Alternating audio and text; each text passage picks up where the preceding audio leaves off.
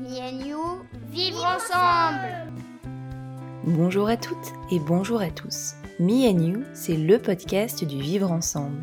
On y parle des liens que tissent les enfants avec leurs parents, leurs grands-parents, les professionnels de l'enfance et bien plus encore.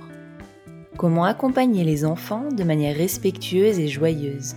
Comment mieux comprendre leur développement et transformer les difficultés qu'on peut rencontrer en opportunités d'apprentissage. Ce podcast a été conçu à deux. Je suis Mélodie Lopez, je suis professeure des écoles, je suis la créatrice de Happy Kids et je suis maman de cinq enfants. Et moi, je suis Nadège Petrel. Je suis infirmière puricultrice, professeure de yoga pour enfants et maman de deux filles. Avec ce podcast, nous avons envie d'éveiller votre curiosité, de vous faire découvrir de nouvelles approches pour vivre avec vos enfants et de vous apporter des informations qui vous seront utiles pour avancer dans votre quotidien. Parce qu'une personne informée est une personne qui a le choix. Alors, si vous aimez ce podcast, n'hésitez pas à vous abonner et à nous donner un coup de pouce en mettant 5 étoiles sur votre plateforme d'écoute et en partageant sur les réseaux sociaux. Bonjour et bienvenue dans ce nouvel épisode de la deuxième saison du podcast Me and You. Aujourd'hui, nous allons parler de communication non violente au sein de la famille. Vous avez peut-être déjà lu le livre de Marshall Rosenberg, le psychologue américain, auteur de Les mots sont des fenêtres ou bien Ils sont des murs, introduction à la communication non violente. Cet homme profondément pacifiste est celui qui a formalisé la CNV, pour parler de ce thème, nous sommes heureuses de recevoir Laetitia qui a créé Apprenti Girafe et qui propose des illustrations mais aussi des outils pédagogiques simples et ludiques comme des affiches, des jeux, des kits thématiques pour comprendre ce qui se joue dans nos relations, aller à la rencontre de nos émotions et besoins afin de vivre plus d'harmonie en soi et autour de soi. Bonjour Laetitia. Bonjour Nadège et Mélodie. Merci beaucoup d'être euh, avec nous aujourd'hui. Ça nous tenait vraiment très à cœur de pouvoir faire euh, cette thématique-là avec toi.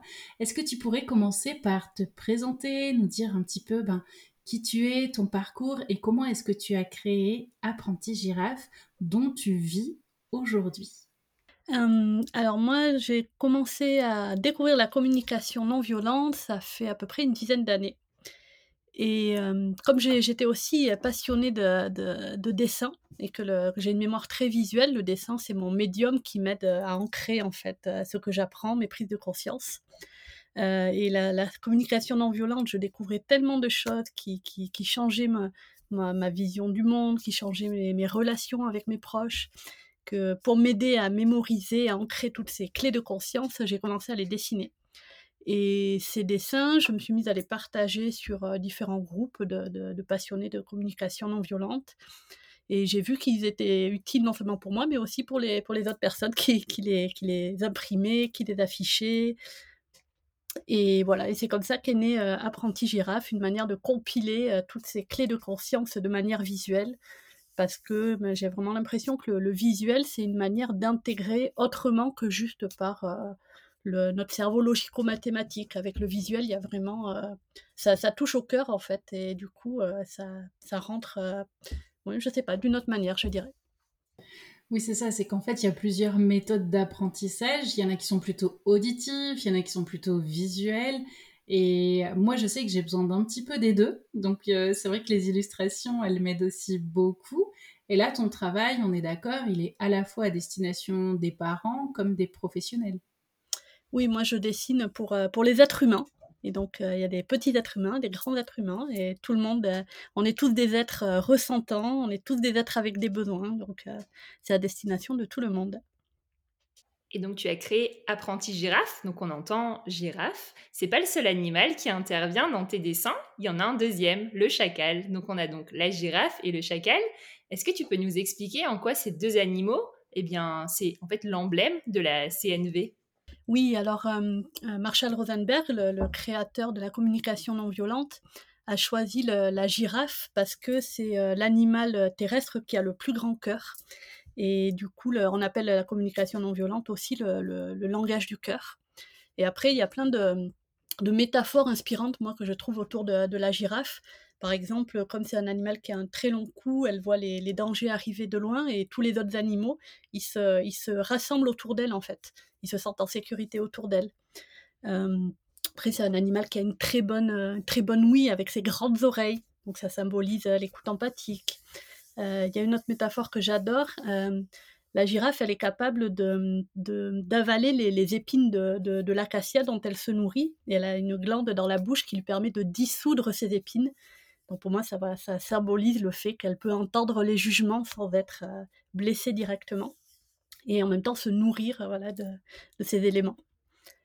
Et après, donc, il y a le deuxième animal qui est le, le chacal, alors le chacal, c'est venu un petit peu par hasard. Euh, euh, Marshall Rosenberg, au cours d'un séminaire, euh, il discutait avec une de ses participantes qui lui a dit, eh ben là maintenant c'est l'heure pour moi, je rentre chez moi et je, vais retrouver mon, chacal. Elle parlait d'une personne qu'elle connaissait.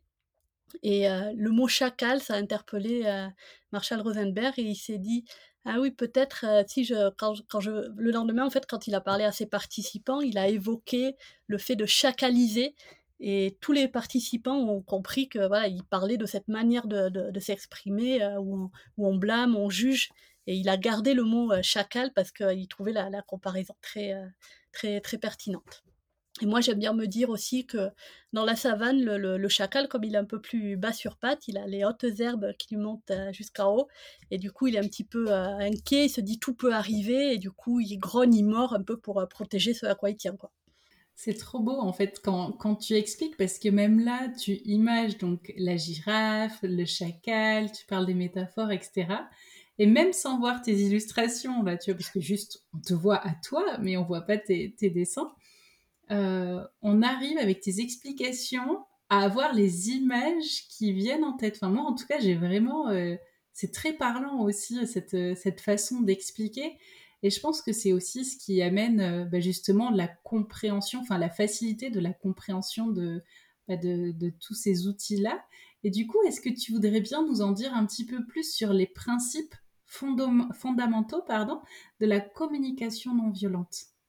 Mais en fait, pour moi, la, communication non violente, c'est euh, euh, avant tout un art du discernement intérieur euh, arriver à se rendre compte de ce qui va faciliter ou entraver les, relations entre, entre les êtres humains. Et ce que propose la communication non violente, c'est d'apprendre à diriger notre attention vers là où on a le plus de chances de vivre, de vivre du lien.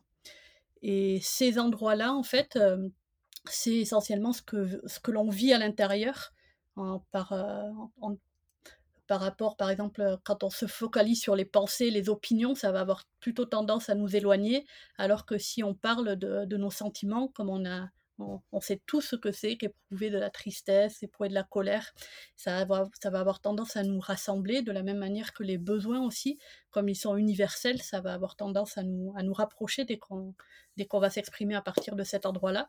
Et du coup, la communication non violente, c'est euh, se poser la question en fait, qu'est-ce que je vis à l'intérieur de moi et être curieux de ce que vit l'autre euh, à l'intérieur de lui dans une situation. Et à partir du moment où on a partagé euh, cela, ben, qu'est-ce qu'on peut faire maintenant pour se rendre la vie plus belle quoi? Voilà, pour un petit résumé euh, bref. Bref et clair. Et justement, tu parles, tu parles d'émotion là, tu as, parlé de, de, la colère par exemple.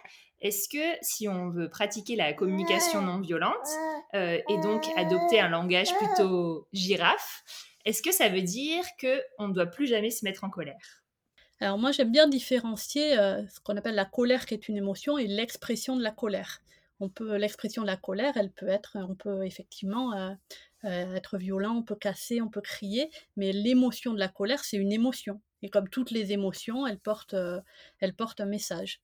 Donc en communication non violente, pour imager à nouveau, on va dire que les émotions, c'est un peu comme euh, des signaux indicateurs sur le tableau de, bord d'une voiture et qui nous indiquent ce qui se passe à l'intérieur de la voiture. Par exemple, si le voyant euh, essence clignote, ça veut dire que la voiture, elle a besoin d'essence.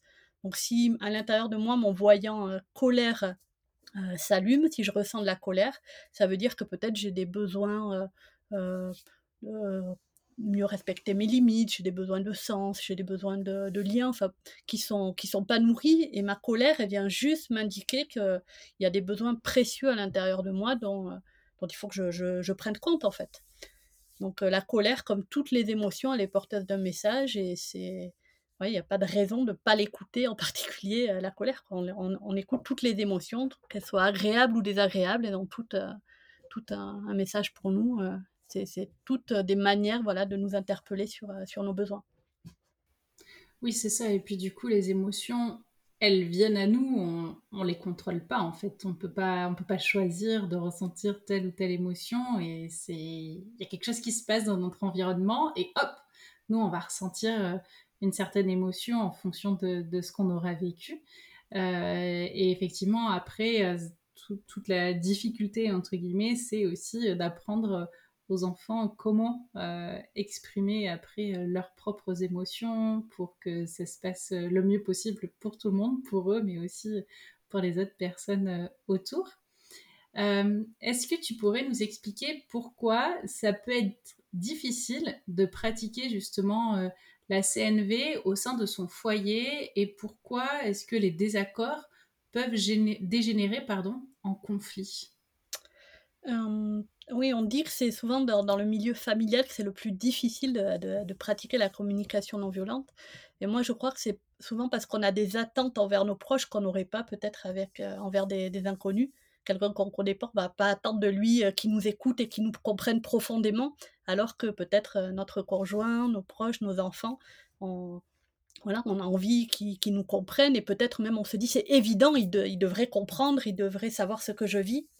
Sauf que on est quand même, même si on a tous les mêmes besoins et les mêmes émotions, on est des individus différents et on n'est pas dans la tête des autres. Donc, euh, je pense que c'est plutôt ces, attentes-là qui fait qu'on va être, on va vite tomber dans, les exigences et envers nos proches. Et quand un être humain il entend euh, une exigence, euh, il va avoir son cœur et ses oreilles qui se ferment parce que l'être humain, il aime contribuer, c'est une grande joie de contribuer, mais il aime le faire librement quand, euh, voilà, quand il n'est pas contraint de le faire.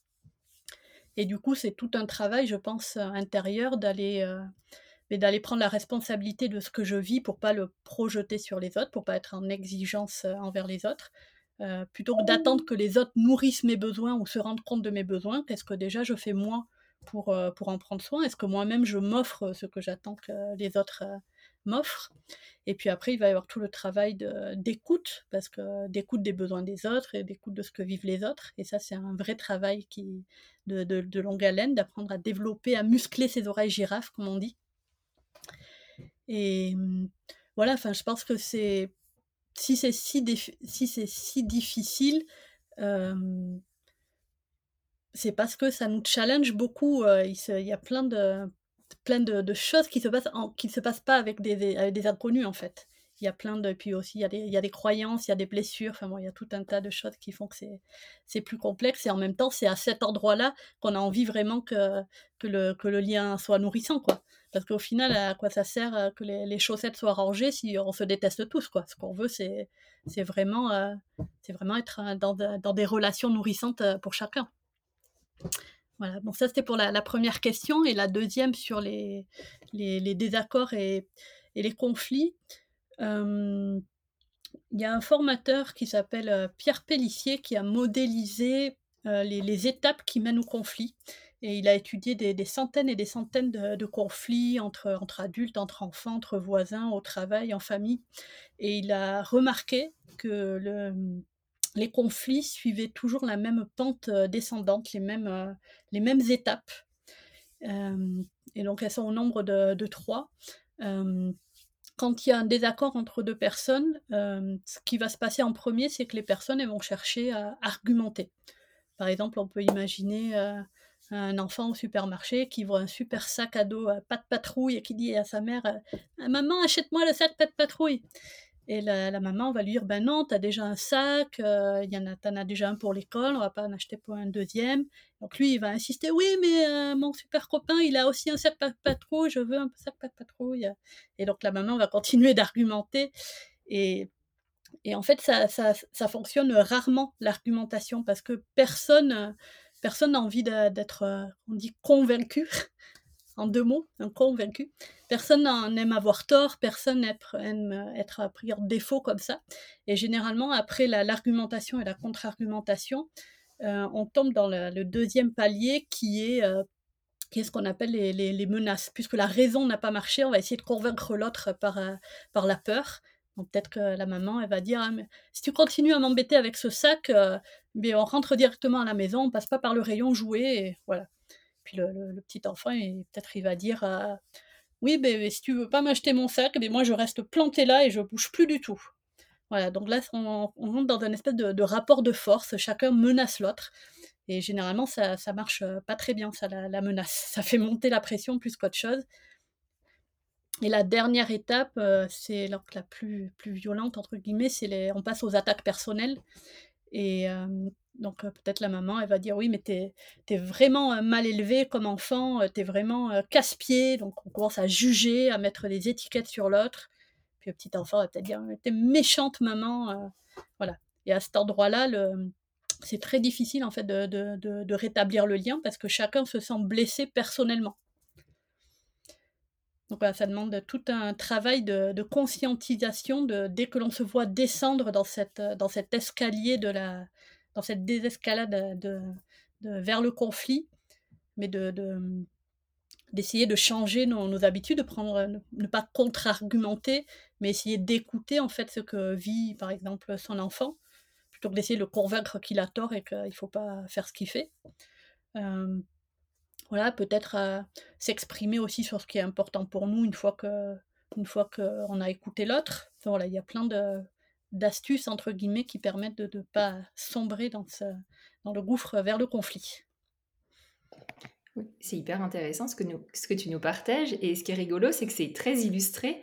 Euh, tu donnes des exemples. On a les images qui viennent aussi en même temps qu'on t'écoute. Et du coup, ça rejoint vraiment le travail que tu fais euh, sur Apprenti Girafe au travers de, tes dessins.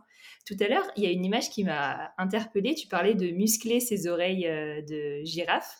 Et je trouve que le, terme est bien choisi parce que dans muscler, on se rend compte que c'est pas du jour au lendemain que bim, on a des oreilles très musclées. Et souvent, quand on commence à s'intéresser à ça, on a envie que dans notre foyer, justement, euh, on applique un peu plus la CNV au quotidien euh, pour avoir des relations plus apaisées. On a envie direct de prendre les oreilles de girafe et de, les installer, et puis hop là, ça c'est fait. Mais justement, cette écoute empathique, elle n'est pas si simple à mettre en place. Il y a, voilà, il y a, tout un processus derrière pour arriver à, les vêtir. Euh, parce que des fois, on a l'impression qu'on pratique l'approche empathique, qu'on écoute l'autre, mais en fait, pas vraiment. Est-ce que tu peux nous expliquer justement bah, qu'est-ce que c'est réellement l'écoute empathique et qu'est-ce qui peut être un frein euh, à cette écoute? Alors pour moi, l'écoute empathique, c'est vraiment euh, accueillir pleinement ce que vit l'autre, en fait. Être avec lui là où il est, sans chercher à l'amener autre part, sans chercher à minimiser ce qu'il vit, sans chercher à le détourner euh, de, de, l'émotion qu'il vit. Ce qui ne veut pas dire non plus qu'on laisse la personne, enfin, si, si c'est par exemple son enfant qui a mal, on va pas juste être là euh, en, accueil euh, comme ça. On peut, on peut quand même le soigner, on peut quand même essayer d'écouter ce qu'il vit. Voilà, en lui disant, bah, en lui demandant, ben oui, tu as, eu mal quand le, ballon t'a tapé la tête, ou est-ce que est tu as eu peur?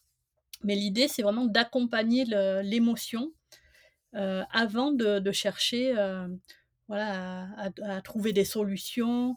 Puis c'est surtout voilà, pas faire euh, ah ben, un grand garçon comme toi, il pleure pas, c'est rien, ça va passer.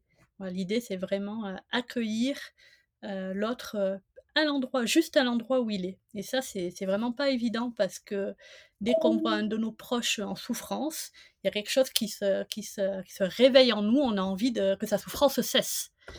Et, et ce comportement-là nous amène à avoir des, voilà, des attitudes qui ne sont pas finalement soutenantes pour, euh, pour, que, pour que la personne puisse processer avec, euh, avec son émotion. Le, corps, je pense, a une, une, sagesse euh, intérieure. Et à partir du moment où on l'écoute et on laisse quelque chose se dérouler naturellement, souvent l'autre personne va trouver ses, solutions elle-même. Et donc, euh, voilà, avec un enfant, bien sûr, on peut, on peut accompagner, avec euh, un adulte, juste offrir sa présence et reformuler euh, ce que vit la personne. Des fois, ça, suffit. Il n'y a pas forcément besoin de, solutionner, de conseiller, de minimiser. Après, voilà, si la personne demande des conseils, on ne s'empêche pas d'en donner, mais quand ça vient d'elle, en fait, on ne va pas lui imposer notre point de vue alors qu'elle vit quelque chose d'unique qui n'appartient qu'à elle. C'est ça, on pourrait commencer par activer un mode économie d'énergie. Déjà juste euh, avoir nos oreilles disponibles et s'empêcher. Des fois, on peut avoir le réflexe de donner notre avis, etc. Mais hop, on fait pause et on active nos oreilles. Mais pour moi, c'est vraiment quelque chose d'aller avec le rythme de l'autre, en fait. Quand, moi je vis une émotion intense, j'ai pas envie qu'on m'amène ailleurs de cette émotion. J'ai juste envie que cette émotion elle soit accueillie comme elle est, en fait, avec l'intensité dans laquelle elle est, avec euh, que mes mots soient reconnus, que ce, que, ce qui est à l'intérieur de mon cœur soit juste euh, voilà, pleinement accueilli. Et après, on peut envisager d'autres choses, mais voilà, c'est juste une question de temporalité.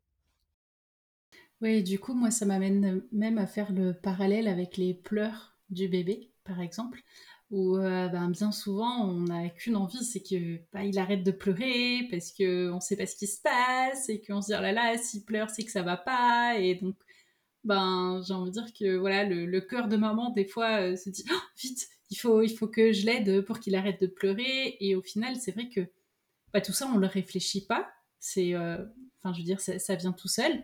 Mais au final, c'est vrai que ça permet pas forcément euh, à notre bébé d'aller jusqu'au bout des pleurs, alors que si on, le garde dans nos bras et qu'il pleure dans nos bras et qu'on lui parle et qu'on lui dit bah, je suis là, je t'écoute, ça a été une journée difficile pour toi, d'accord, tu as le droit de pleurer, vas-y, prends ton temps. Euh, euh, c'est différent, mais c'est vrai que voilà, j'avais envie de faire ce parallèle avec les pleurs parce que bah, des fois, c'est pas forcément évident d'accueillir aussi les pleurs d'un bébé.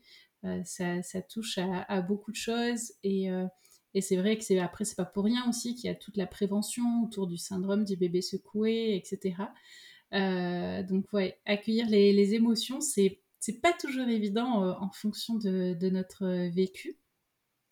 Et du coup, si je recentre voilà vraiment sur la communication non violente, donc au sein de la famille, euh, entre les parents, leurs enfants. Est-ce que toi, tu aurais, euh, je ne sais pas, peut-être des ressources à nous donner pour essayer de, pratiquer cette CNV euh, au quotidien, peut-être au travers d'exemples concrets comme tu l'as si bien fait jusque-là, pour peut-être aider les familles à voilà, accueillir un petit peu tout ce qui se passe du côté de leurs enfants?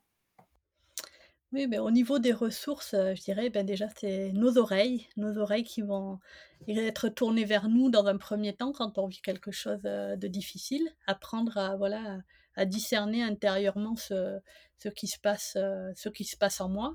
Par exemple, je ne sais pas moi, si, admettons, je rentre du travail, j'ai la tête comme un chaudron, et puis mon enfant, il a qu'une envie, c'est de jouer du tambour à côté de moi.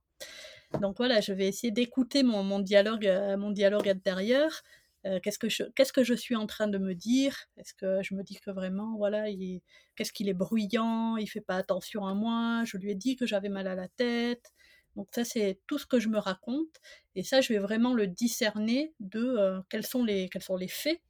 Ben, les faits c'est que en fait j'ai mal à la tête et il joue du tambour. Il n'y a rien d'autre que ça. Donc déjà avoir cette conscience de, de, ce qu'est ce que sont les faits et de ce que ça me fait à moi, quel est l'effet que ça me fait. Et ça permet de ne pas rejeter toute la faute euh, sur l'autre et, finalement de me lever et de confisquer le tambour, parce que ça ne va pas être soutenant. Euh, ensuite, une fois que j'ai discerné ça, ben, je vais écouter qu'est-ce, que, qu'est-ce qui se passe à l'intérieur de moi. Est-ce que je suis... Euh, j'ai, j'ai mal à la tête, donc je suis endolorie. Est-ce que je suis irritée par le, par, le, par le son de ce tambour? Est-ce que je suis stressée aussi à ce qui se passe à mon travail. Et comme on l'a vu, les émotions, ça me parle de, mes besoins. Donc euh, sans doute qu'à l'intérieur, mais ben là, après ma journée, j'ai vraiment besoin de, de, me détendre. Euh, j'ai, ouais, je crois que j'ai besoin de, de décompresser, euh, d'espace intérieur. Et rien que quand je me connecte en fait à mes besoins, mais ça me fait déjà du bien. Reconnaître ce, ce qui se passe en moi, me donner de l'accueil en fait pour ce qui se passe en moi. Rien que ça, ça me fait du bien. Mettre des mots dessus. Nommer, c'est super important. Ça, ça permet à la fois de, conscientiser euh, et d'apaiser en fait le, corps. Et ensuite, une fois que j'ai identifié mes besoins, mais sans doute si mon enfant il fait du tambour à côté de moi, c'est aussi qu'il a des besoins. Puisque tous nos comportements sont des manières de, de, satisfaire, de prendre soin de, nos besoins. Peut-être que lui aussi, sa manière de, décompresser, d'évacuer sa journée. Peut-être lui aussi, il a une grosse journée. Et du coup, à partir de là, on va essayer d'imaginer des, solutions qui prennent compte et de mes besoins et de, et de, ceux de, mon enfant. Alors peut-être pour que lui puisse se défouler, que moi je puisse décompresser, changer d'air, et bien peut-être qu'on va aller faire une balade dans la forêt. Moi, ça va me nourrir, me ressourcer, et puis lui pourra courir, il pourra sauter partout. Et du coup, voilà, les besoins de, chacun sont pris en compte. Et à partir du moment où il y a vraiment cette intention de, de tenir compte des besoins de, chacun, les, les, les, solutions émergent en fait naturellement. Il n'y a pas à chercher de solution, il y a juste ben, se connecter à ce qui est vivant en chacun, et on voit à partir de là. Et toute l'intention de la communication non violente, c'est vraiment ça, de mettre son attention sur la connexion à soi, à l'autre. Et ensuite, euh, voilà, ça émerge. Les nouvelles solutions émergent auxquelles on n'aurait pas pensé euh, de prime abord. Et c'est intéressant de souligner que tu parles de d'observer ce qui se passe à l'intérieur de nous en priorité pour euh, prendre soin de nous avant d'intervenir auprès des enfants on a tendance à être un peu en apnée par rapport à ça. S'il y a un conflit qui se joue entre nos enfants, euh, on a envie d'intervenir rapidement sans forcément avoir, avoir, pris le temps de s'assurer que finalement on allait être disponible pour, euh, pour le faire. Et si nous-mêmes on est stressé, on sait que ça va pas avoir le même impact sur la résolution du conflit entre nos enfants. Donc c'est intéressant de rappeler ben, qu'est-ce qui se passe en moi et ok, qu'est-ce qui se passe en lui. Et donc après, euh, on agit en fonction. Donc merci de rappeler tout ça on, a regardé pas mal de, conférences euh, qu'on voit sur YouTube de Marshall Rosenberg. Et il y a une phrase qui disait souvent aussi, euh, donc euh, à, la, à, la, fin de ses enseignements, je vais le citer, à partir de maintenant, vous n'aurez plus jamais peur d'entendre un jugement ou une critique. À partir de maintenant, vous aurez simplement peur de ne pas mettre vos oreilles girafes assez vite. Est-ce que tu peux nous expliquer ce que ça implique? En fait, Marshall Rosenberg disait que derrière euh, chaque jugement, euh, il y a des, besoins qui cherchent à, s'exprimer et à être entendus. Et du coup, dans cette conscience-là, je, vais avoir le choix, en fait, d'entendre le jugement de l'autre, soit comme une attaque personnelle dirigée contre moi, soit juste comme l'expression de ses besoins. Et du coup, euh, selon euh, voilà, la vitesse à laquelle je vais mettre euh, mes, mes oreilles, soit je vais le prendre directement comme une attaque personnelle si j'ai pas eu le temps d'enfiler mes oreilles. Et si je mets mes oreilles girafes, mais peut-être je vais pouvoir me relier à la, à la beauté de, de ce que vit l'autre personne. Et en fait, elle est juste en train de dire qu'elle est toute démunie et qu'elle n'arrive pas à satisfaire ses, ses besoins et peut-être quand même qu'elle demande de l'aide en fait. Donc ça va vraiment changer le regard que j'ai sur les comportements des autres, sur les comportements de, de, mes proches. Et après, euh, ben oui, mettre ses oreilles, ça s'apprend, ça se muscle. Et peut-être il y a des moments, je ne vais pas du tout arriver euh, à les mettre euh, soit assez vite, ou même peut-être je ne vais pas arriver à les mettre du tout.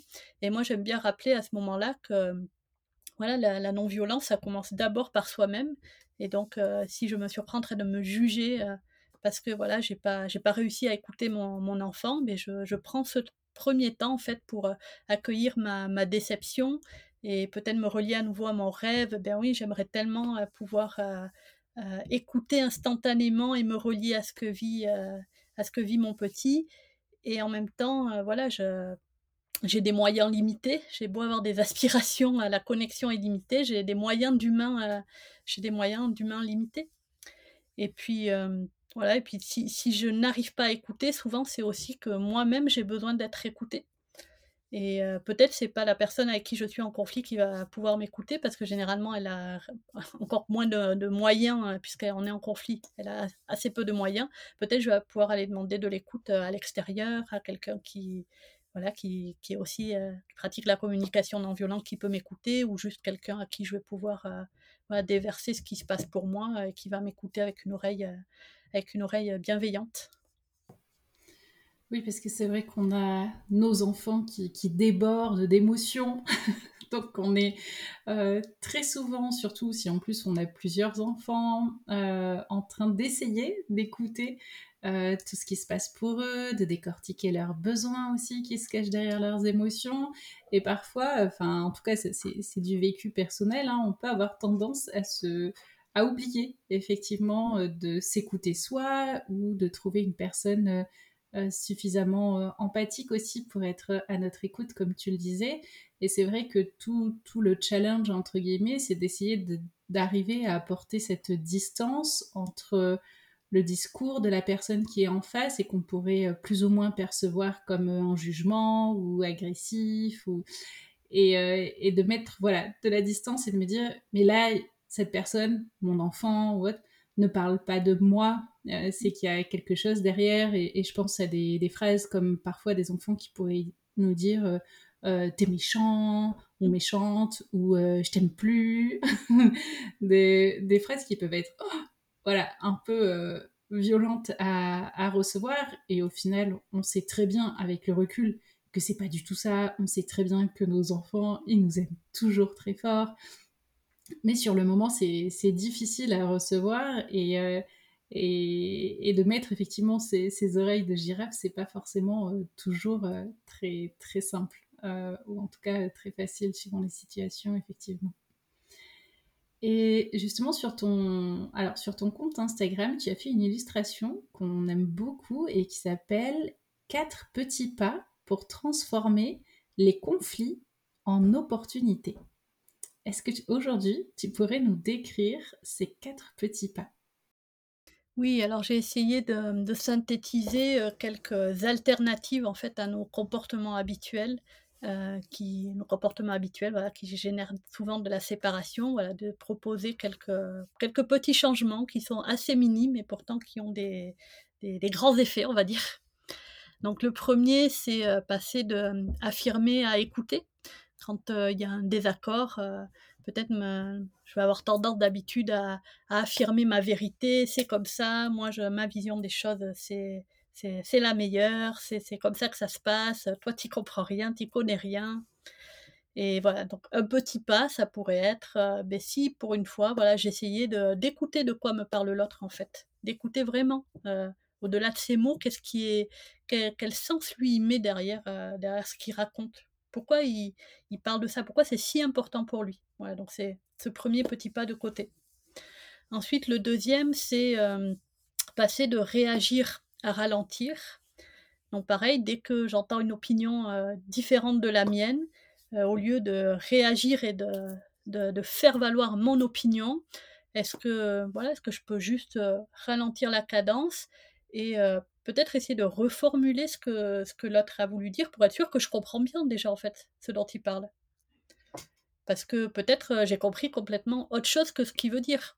Et c'est par la reformulation, en fait, que, je vais pouvoir non seulement moi comprendre, mais que lui va pouvoir aussi ajuster, ajuster ses, mots et redire d'une autre manière ce, qui est important pour lui. Et peut-être qu'en fait, on n'est pas si en désaccord que ça. Donc ralentir, pas de suite sauter sur, sur le conflit. un autre petit pas, c'est passer de, résoudre à connecter. Donc souvent, quand il y a un désaccord ou un conflit, on va une des tendances, c'est de chercher très très vite une solution pour que ça soit fini, pour que le conflit euh, soit fini. Et donc euh, moi, avec ma vision des choses euh, d'adulte, j'ai une idée de comment doivent être les choses, mais peut-être que mon enfant ou peut-être la personne avec qui je suis en désaccord, elle a une, une autre idée qui est tout, tout, aussi valable en fait. Et si, si je saute de suite sur résoudre, eh bien, je vais passer à côté d'une occasion d'échanger, peut-être de faire le point et de trouver des nouvelles euh, solutions qui seraient, qui seraient plus, plus, euh, plus nourrissantes pour, euh, pour chacun. Et donc, c'est un petit ratio. D'habitude, on dit que dès qu'il y a un conflit, on saute sur la solution immédiatement. Et là, ce que propose la communication non violente, c'est de passer 80% du temps dans la connexion, c'est-à-dire que on essaie d'entendre ce que vit l'autre, on partage ce qui est important pour nous, et les, 20% restants, voilà, on laisse émerger les, solutions. Donc c'est inverser ce ratio où d'habitude on est plutôt, euh, on, a, vite compris, on pense avoir vite compris ce que vit l'autre et hop de suite on cherche des solutions. Oui mais toi je veux, toi tu veux ça, mais moi je veux ça, et puis on débat sur les solutions alors qu'au final, la plupart des conflits, en plus, euh, n'ont que rarement à voir avec euh, les éléments de départ. C'est souvent des choses plus profondes et plus émotionnelles qui se vivent euh, à l'intérieur. Et puis, le dernier petit pas, donc, c'est passer de ma solution à notre co-création. Parce que voilà, il y a, c'est un, formateur, Thomas Dansbourg, qui disait il y a plus d'intelligence dans deux cœurs qui essaient de, se comprendre que dans deux, deux têtes euh, qui, qui, essaient de chercher des solutions. C'est, euh, je pense l'intelligence du cœur va nous faire euh, trouver des, des, des, manières de vivre ensemble qui nous conviennent euh, à chacun. Et voilà, c'est vraiment ça l'invitation de la communication non violente. Aller, aller à un endroit où c'est oui, où c'est joyeux et fluide d'être ensemble en fait. Et merci pour, pour, tout ça. Donc là, tu nous donnes un, petit aperçu de, de tous les, les, partages et les ressources qu'on peut trouver sur ton, sur ton site ou sur ton compte Instagram aussi. J'ai vu qu'il y avait même un, un, livret pour se défouler, pour défouler les, les chacals. on trouve aussi des, des cartes d'émotion, des cartes des besoins, des petits pas à pas justement pour rentrer dans cette démarche de la CNV. Donc, si vous connaissez pas encore le site euh, Apprenti Girafe, euh, ça vaut vraiment le coup de, s'y pencher. Et je crois que c'est en téléchargement libre et conscient pour la plupart des, supports que, que tu proposes. Donc euh, voilà, c'est vraiment accessible pour tous. Est-ce qu'il y a quelque chose que tu aimerais ajouter, dont on n'aurait pas parlé et qui te, voilà, qui te tient à cœur de partager avec nos auditeurs et nos auditrices? mais moi, j'aimerais bien inviter toutes les personnes qui, sont, qui s'intéressent à la communication non violente, qui trouvent peut-être des fois difficile de, pratiquer.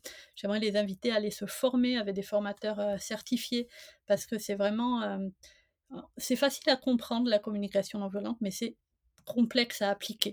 Et c'est vraiment par la pratique euh, des situations concrètes dans un cadre sécurisant qu'on va pouvoir euh, muscler ces, oreilles girafes. Et ensuite, une fois qu'on est formé, il y a en France beaucoup de groupes de pratique, de pareil, de, passionnés qui, qui, qui, voilà, qui se réunissent régulièrement pour, euh, pour échanger sur les, les, situations de leur quotidien qui ont été difficiles, pour retravailler ces situations-là, pour chercher des alternatives. Et voilà, pour avoir euh, fait partie et animé plusieurs groupes de pratique, c'est vraiment des espaces. Euh, en fait, ça fait du bien de se reconnecter euh, et d'être connecté avec des personnes qui partagent en fait non seulement ces valeurs, mais qui partagent ce cheminement, qui parlent, qui voilà, qui ont de la joie à parler de leurs sentiments, de leurs besoins, et ça donne de la force aussi pour quand on est peut-être au travail où il n'y a pas beaucoup d'autres girafes, où on n'en connaît pas en tout cas beaucoup, pour, euh, pour, euh, pour garder son cœur ouvert euh, et pour, pour, être, pour être en lien. Donc voilà, si je peux citer le site CNV Formation, il y a toutes les, formations et il y a aussi une carte de France de tous les groupes de pratique. Et puis voilà, après, comme tu l'as dit, si les personnes cherchent des, des outils pratico-pratiques, mais moi, c'est ce, que, ce que je crée. Donc, tous ces supports qui permettent, euh, euh, comme les cartes des besoins, les cartes des sentiments, qui permettent de mettre des mots en fait sur, euh, sur tout notre monde, tout notre monde intérieur. Et c'est des supports imagés parce que voilà, comme je disais, les, les images, ça, ça, touche à une autre dimension de, de, de notre être. Et c'est très aidant en fait pour communiquer avec nos proches, notamment donc avec les enfants, ça permet de eux, en fait, parce qu'ils n'ont pas toujours les mots pour dire ce qui se passe en eux, ça permet donc, euh, comme, un, comme un imagier, de pouvoir montrer ce qui se passe à l'intérieur d'eux. Et pour, euh, pour l'adulte, ça permet aussi de, de montrer ce qui se passe dans son cœur d'adulte euh, à l'enfant avec des images. Et c'est vraiment un médium que je trouve très, très efficace pour, pour, pour, pour, se relier. Et, et après, moi, j'aime beaucoup aussi jouer. Je trouve que le jeu, c'est un moyen d'apprendre. En fait, on on partage avec légèreté et profondeur, on apprend sans s'en rendre compte et voilà, tout ce qui est les jeux autour des sentiments et besoins, c'est vraiment des, occasions en fait de pratiquer dans un cadre sécurisant où on s'amuse et en même temps voilà, on muscle, on muscle nos oreilles girafes sans s'en rendre compte quoi. Eh ben, merci beaucoup, merci infiniment et merci de rappeler également qu'effectivement c'est euh, entre guillemets facile à comprendre quand on en entend parler, mais pas forcément facile à appliquer. Et je vois, ne serait-ce que par rapport à l'écoute empathique, je me souviens quand j'avais fait le stage de la grammaire des émotions euh, d'Isabelle Filiosa, on avait un exercice comme ça. On était amené à, écouter l'autre, mais sans répondre en fait, sans, sans essayer d'apporter de solutions pour euh, résoudre le problème que, que l'autre était en train de nous confier. Et honnêtement, j'ai pris conscience ce jour-là que j'avais euh, encore euh, beaucoup de chemin à faire. Euh, et, c'est vrai que ça semble simple, mais en fait, on se rend compte que voilà, on a des petits automatismes comme ça qui font qu'en fait, parfois, on a le sentiment d'être ne serait-ce que dans l'écoute et en fait, on ne l'est pas totalement. Et, pareil, quand on avait fait la formation de massage bébé avec la FMB, on a vu un texte aussi justement sur l'écoute des pleurs, accueillir les pleurs de l'autre. Donc là, c'était vraiment d'adulte à adulte. Et c'était un texte qui m'avait aussi beaucoup, beaucoup marqué parce qu'il mettait effectivement en évidence la différence entre quand on dit à l'autre, allez, ça va aller, euh, ou quand juste on l'écoute et qu'on lui dit, ah d'accord, ça dû être difficile pour toi, est-ce que tu veux m'en dire un petit peu plus? Et, juste de le lire, déjà, ça semble tellement évident, mais c'est pas, pas toujours simple, effectivement, à faire. Donc, merci de, rappeler que voilà, il y a des, formations qui existent pour euh, bah, vraiment aller en profondeur euh, par rapport à, ce sujet-là, en tout cas, qui est la communication non violente.